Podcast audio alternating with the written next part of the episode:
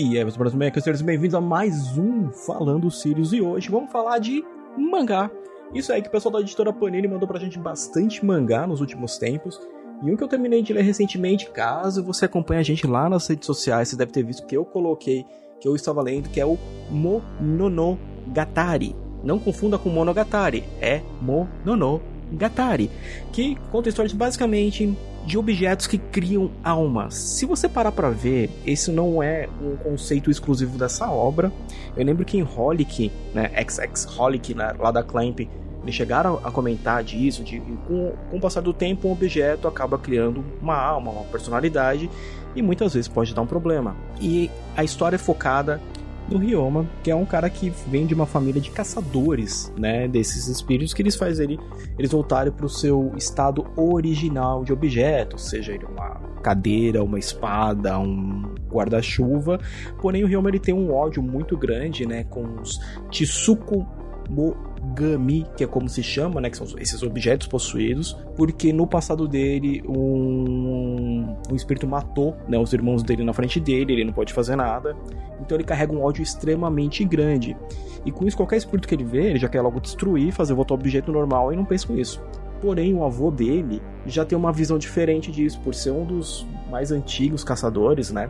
É, ele vira para ele e falou: Não, ó, já sei, você vai ter que resolver essa sua parada, você vai ter que refletir essa, é, esse ódio que você tem, você vai morar junto com o clã, com o Nagatsuki, e onde ele conhece a Botan, que é uma menina que mora junto com outros seis espíritos que protegem ela. Então a história inteira, é, no mangá não fala que é uma história de amor é, de duas pessoas. Então, tipo, dá a entender que os dois devem desenrolar um relacionamento e ao mesmo tempo que a gente vai ver o desenvolvimento do Ryoma dele deixar de ser um completo de um babaca, porque muitas, muitas horas no mangá a gente vê que ele é bem babaca com o pessoal.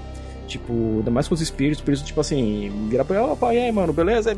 Você quer eu fazer você, você voltar no original? Tipo, isso, que desnecessário, que deselegante. Mas a narrativa de Mononogatari é muito da hora. Eu vou deixar o link para vocês poderem adquirir né, as, as, edições aqui na postagem. Se eu não me engano, na Crunchyroll tem a primeira temporada do anime, já foi anunciada uma segunda temporada. Eu não vi ainda a adaptação do anime porque eu tô focando no mangá, mas eu gostei bastante da história. Os dois volumes me deixou muito, tipo assim, é, fazia tempo que eu não pegava um mangá, tipo, ah, vou ler aqui. Então geralmente eu leio um volume de mangá por dia às vezes. Esse não, eu peguei os dois, foi de uma vez só. Eu que ler com outras leituras, mas eu realmente gostei demais, demais, demais de Mononogatari. Essa fica a minha recomendação para vocês de mangá. E uma outra dica de leitura que eu tô trazendo aqui para vocês hoje, ela vem já da editora intrínseca, que é O Sol e a Estrela, uma aventura de Nico De Angelo, que faz parte do universo de Percy Jackson. Percy Jackson é que tá com a sua série na Disney Plus. Eu já vi três episódios, eu gostei pra um caramba da adaptação, ficou muito legal, a narrativa ficou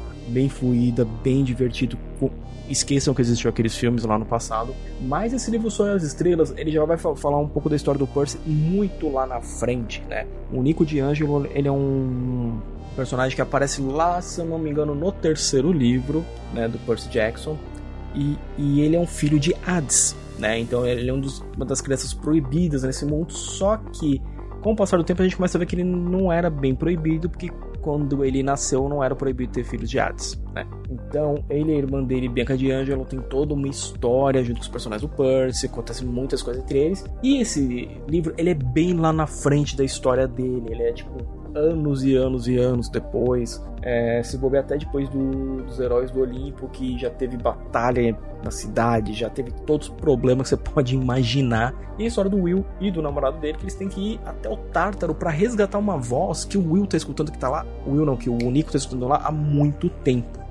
Então essa é uma história para quem já conhece mais do mundo de Percy Jackson. Para quem tá entrando nesse mundo agora, espera para ler um pouco esse livro que tem muito spoiler do que vai vir nos próximos, né? Então pega lá saga do Percy, Heróis do Olimpo, é, as provações de Apolo, aí depois consegue entrar nesse aqui de boa.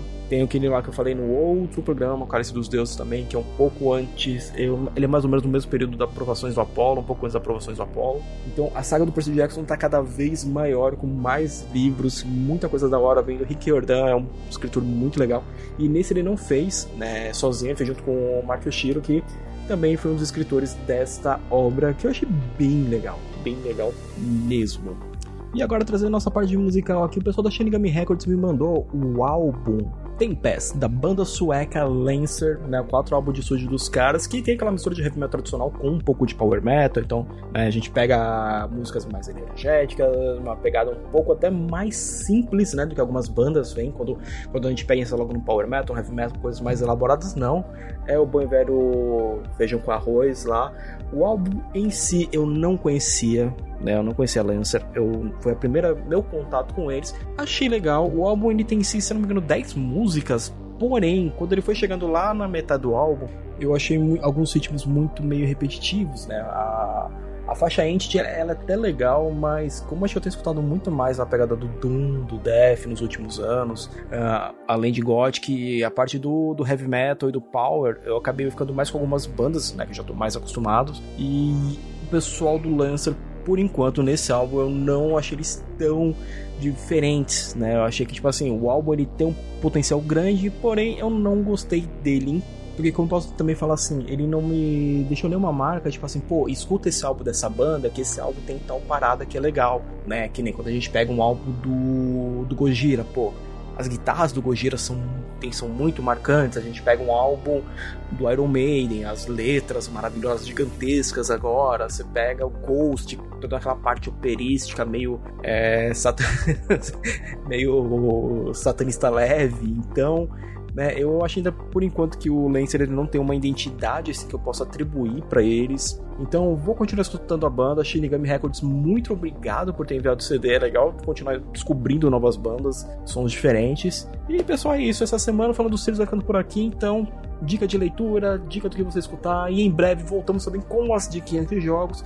E não esqueçam que nos links abaixo que tem aqui, você tem desconto lá na nuvem, você tem desconto na Belas Artes e você tem desconto na Neo Walkers, beleza? Só seguir o tutorial de tudo lá que você consegue dar uma economizada e se divertir pra um caramba. E não se esqueça de entrar lá no site do aliançagaláctico.com.br que lá você encontra o nosso link para o Padrim e para a Twitch, que são dois meios que pode ajudar a gente a continuar com as nossas atrações e expandir cada vez mais. Então, pessoal, eu sou o Sirius, este é o Falando Sirius da Semana e a gente se vê no próximo review.